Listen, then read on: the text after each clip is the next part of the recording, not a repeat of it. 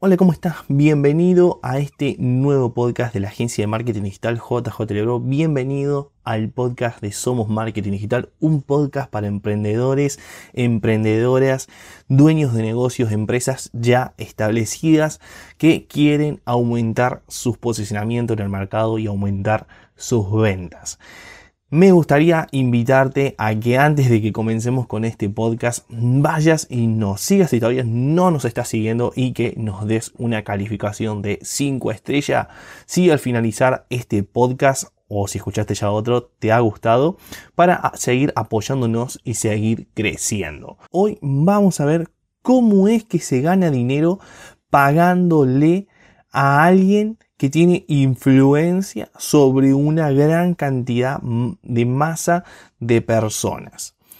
Vamos a ver cuáles son esas claves, porque obviamente no es una sola. Y también vamos a ver qué es lo que no tenés que hacer a la hora de contratar un influencer. Porque muchas veces se aprende más sabiendo qué es lo que no se debe hacer, a diferencia de aprender sobre lo que se debe de hacer. ¿Y por qué somos capaces de enseñarte qué es lo que debes de hacer y lo que no debes de hacer, porque nosotros trabajamos con influencer para muchísimas marcas. Entonces ya tenemos la experiencia, ya sabemos en qué cosas no hay que hacer para nada, porque ya tenemos la experiencia absoluta para poder venir y decirte, anda por acá y por acá no vayas ni loco. Bueno, vamos a empezar. Y para empezar me gustaría contestar a la pregunta ¿qué hace un influencer y por qué es una excelente elección para tu estrategia de marca? Bueno, un influencer es una persona, como bien lo dice, que influye sobre personas. esto está bueno aclararlo porque muchas veces em, hemos escuchado tantas veces la palabra influencer, influencer, que ya suena como abstracta, monótona y uno nunca se pone a pensar que, che, influencer significa influenciar. O sea, estás influenciando sobre alguien más o sobre un gran grupo de personas, como lo pasa hoy en día en redes sociales. Entonces un influencer es una persona que está dando una opinión o está mostrando un estilo de vida que convence y conecta con las personas que lo siguen en redes sociales. Es indistinta la red social, esto lo aclaro.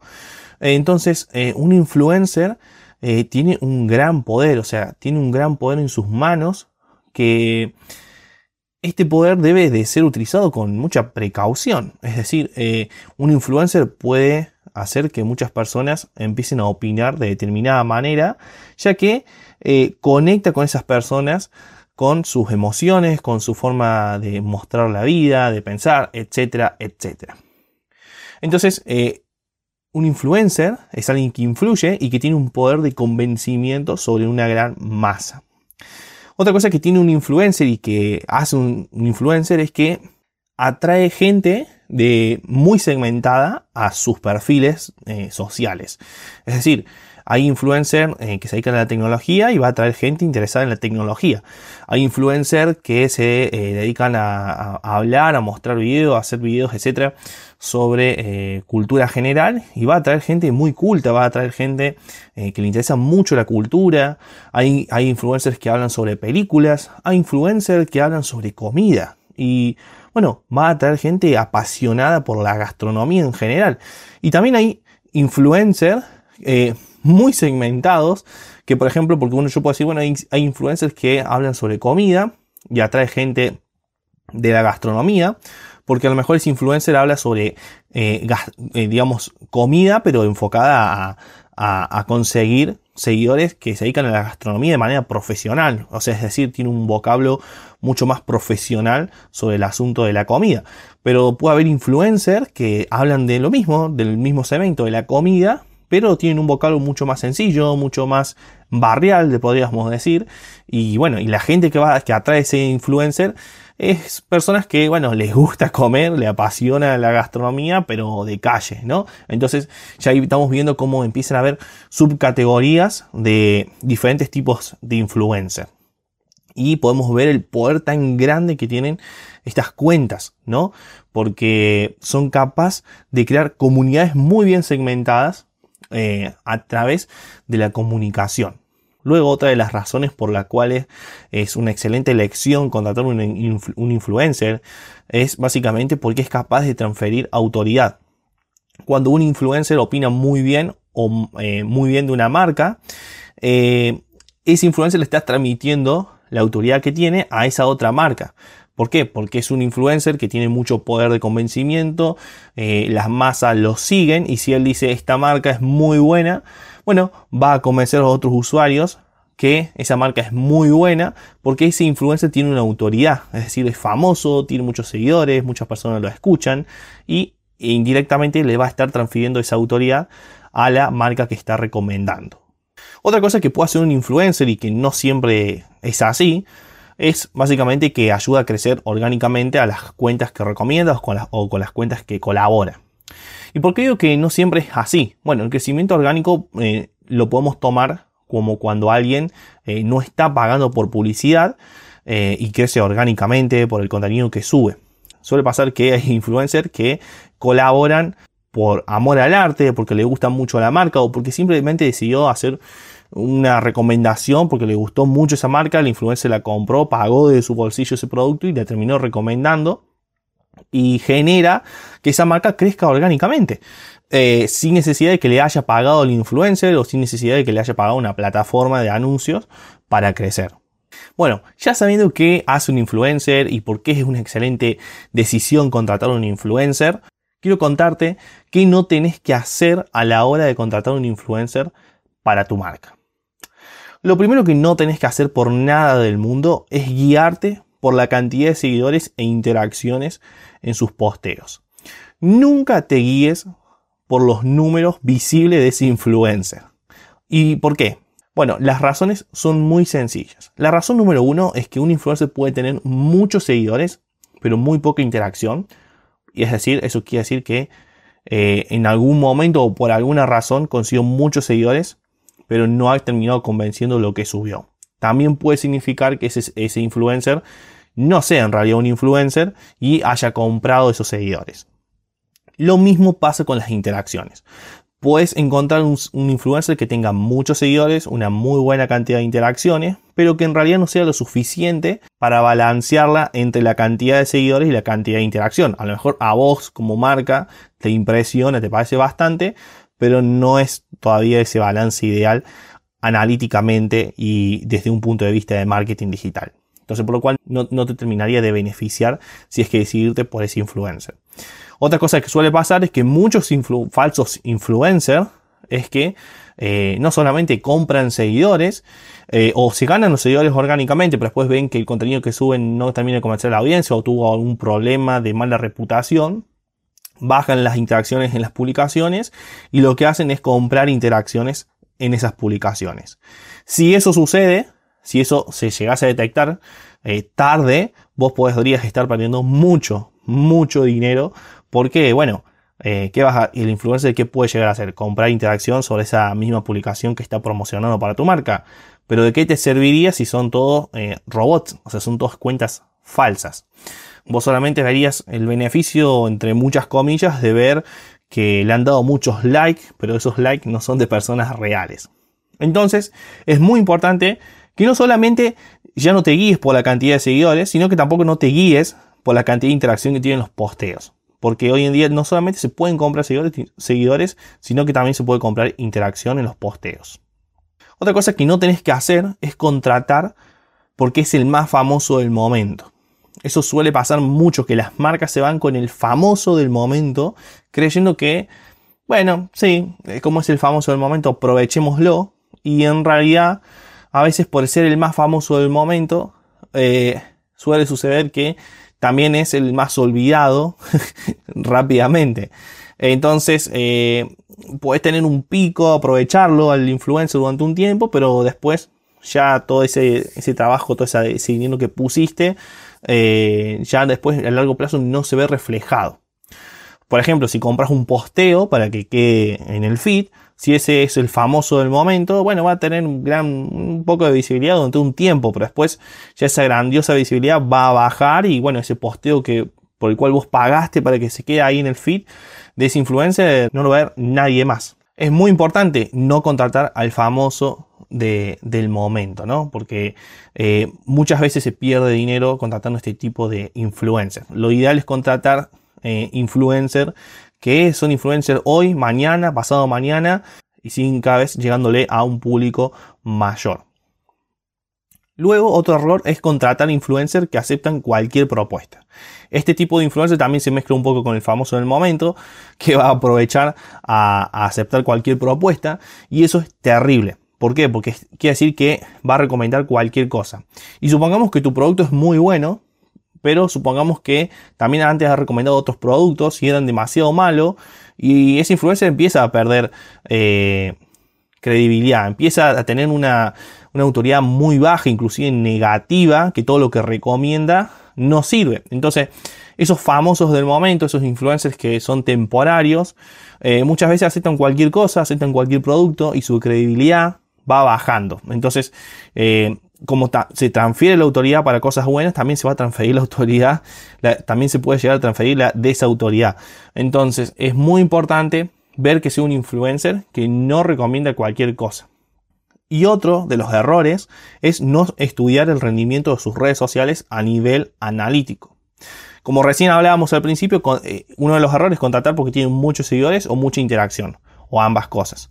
Eh, cuando en realidad hay que ver de dónde viene esa interacción, hay que ver en balance eh, la cantidad de seguidores y la cantidad de interacción, hay que ver el engagement, hay que ver diferentes métricas muy importantes que bueno, ya más adelante ahora la vamos a ver cuáles son, que te van a permitir contratar de manera inteligente y con datos. Y bueno, y ahora te quiero dar un red flag, es decir, una bandera roja que si aparece eh, deberías escaparte rápidamente. Vos tenés que irte rápidamente como dueño de una empresa o si tu departamento de marketing o tu agencia te lo dice, cuando el influencer no quiere pasarte las métricas de sus redes sociales. Eso es muy importante. Si el influencer no quiere pasarte las métricas de sus redes sociales, eh, eso es un red flag tremendo porque ahí hay algo raro. De igual forma, existen herramientas muy importantes y muy buenas para poder analizar el rendimiento sin necesidad que eh, el influencer pase todas sus métricas. Pero hay métricas que son ideales que, bueno, el influencer mande capturas para saber el rendimiento de sus cuentas. Y bueno, y ahora vamos a ver cómo es que tenés que contratar un influencer y salir ganando muchísimo dinero, dinero, no solamente al corto plazo, sino a largo plazo. Y esto yo sé que no te lo esperaba porque hay muchísimas marcas que contratan influencer para ganar dinero, para ganar visibilidad. Bueno, durante un tiempo y después ya cuando se va acabando ese alcance que tuve, contrataré otro influencer. Cuando en realidad no es así. Cuando uno contrata a un influencer tiene que ser para ganar al corto y al largo plazo. Nada, nada de invertir en cosas del momento que después sabemos que ya no sirven. Eso es dinero quemado y eso quiere decir que se está haciendo mal el trabajo. Lo primero que hay que hacer es contratar al influencer de nicho dentro de tu sector. Es decir, si vos vendés, por ejemplo, productos de tecnología, por ejemplo, vamos a poner que vendés, tenemos una empresa de venta de celulares importados, bueno, contrata influencers que se dediquen a hacer, por ejemplo, review de tecnología. Obviamente, si hay influencers que hacen solamente review de, celulares, de celulares, genial. Pero por lo general, bueno, con que haga review de tecnología a nivel general, laptop, eh, smartphone, eh, tablet, bueno, etcétera, etcétera, ese influencer te sirve, es de nicho. Se dedica a, o sea, se dedica a hablar de lo mismo que vos en tus redes sociales, vos te dedicas a hablar de tecnología eh, dedicada a los smartphones, él se dedica a hablar de tecnología en sí, pero tecnología de consumo, ¿no? Entonces, este es un, ejemplo muy sencillo de nicho. A ese influencer, por ejemplo, vos tendrías que ir si vendes celulares importados. Ahora, vos te vas, por ejemplo, a un influencer, vendes celulares importados y te vas a un influencer que eh, bueno, es el famoso del momento, no sé, eh, da clase de yoga y, da clase de yoga con dos celulares, con uno graba y con el otro, eh, no sé, graba el audio. Y decís, che, lo, puedo, le puedo regalar un celular para que grabe ese audio, para que tenga mejor sonido y aprovechar para que me nombre. ¿Es buena estrategia esa? Sí, es buena estrategia, pero es una estrategia ya un poco más jugada, es una estrategia que te va a servir durante un tiempo, no te va a servir siempre. Es una muy buena estrategia a corto plazo, pero a largo plazo no. Y te va a ser más difícil ver el rendimiento. Si estás muy apretado con tu presupuesto, yo no te recomiendo ir por esos lados, es decir, esas estrategias indirectas. Eh, pero ya, bueno, si tienes un presupuesto más elevado, ya puedes ir expandiéndote hacia ese tipo de estrategias, que son válidas, pero aún, aún así te conviene ir todavía a esos nichos. Bueno, otra cosa que tenés que hacer es contratarlo y pactar una relación largoplacista.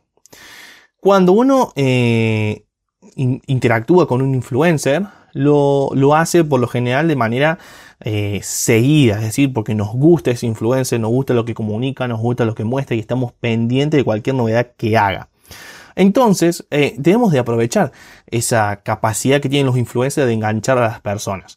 Entonces, la relación que tiene que tener tu marca con el influencer es a largo plazo. Y para esto es importante llegar a acuerdos que en donde se hable de esto, ¿no? Es decir, bueno, mira, me puedes eh, puedes promocionar mi marca mm, hoy, después dentro de una semana puedes hablar de otra cosa y aprovechar mostrar mi, marca. Bueno, esa es la estrategia en sí de cómo se va a comunicar esto a largo plazo. Eh, lo tiene que ver la agencia o el departamento de marketing de tu empresa, pero es muy importante que sea siempre a largo plazo. ¿Por qué? Eh, el influencer va a ser, va a terminar siendo embajador de tu marca durante un gran tiempo y se va, se va a, ver, obviamente esto se va a notar. Y los influencers lo van a tener como bastante familiarizado que cuando digan, no sé, celular importado, ah, sí, bueno, la marca de Pepito celulares. Entonces, eso genera también una familiarización de marca con la mente del consumidor bastante grande. Es decir, genera lo que es un brand awareness muy bien definido, muy bien implementado. Por cierto, si no sabes lo que es un brand awareness, te recomiendo que vayas a escuchar el episodio que te voy a estar dejando en, la descripción de este mismo podcast, donde hablamos sobre cómo generar una muy buena estrategia de brand awareness. El tercer punto que tenés que hacer a la hora de contratar a un influencer es entender el rendimiento de la cuenta a nivel analítico. Y para eso tenés que saber qué medir. Es decir, yo recién decía, bueno, es ideal que veas el engagement, pero bueno, también es ideal que veas, por ejemplo, el CTR el CTR en sus enlaces. Es decir, de los enlaces que él promociona. Es decir, por ejemplo, él va a promocionar tus celulares importados en una, en mandándolo a, un sitio web o mandándolo a tu Instagram. ¿Cuál es el CTR que reciben esos enlaces que él publica? O sea, es decir, ¿cuál es la cantidad de clics que reciben esos enlaces?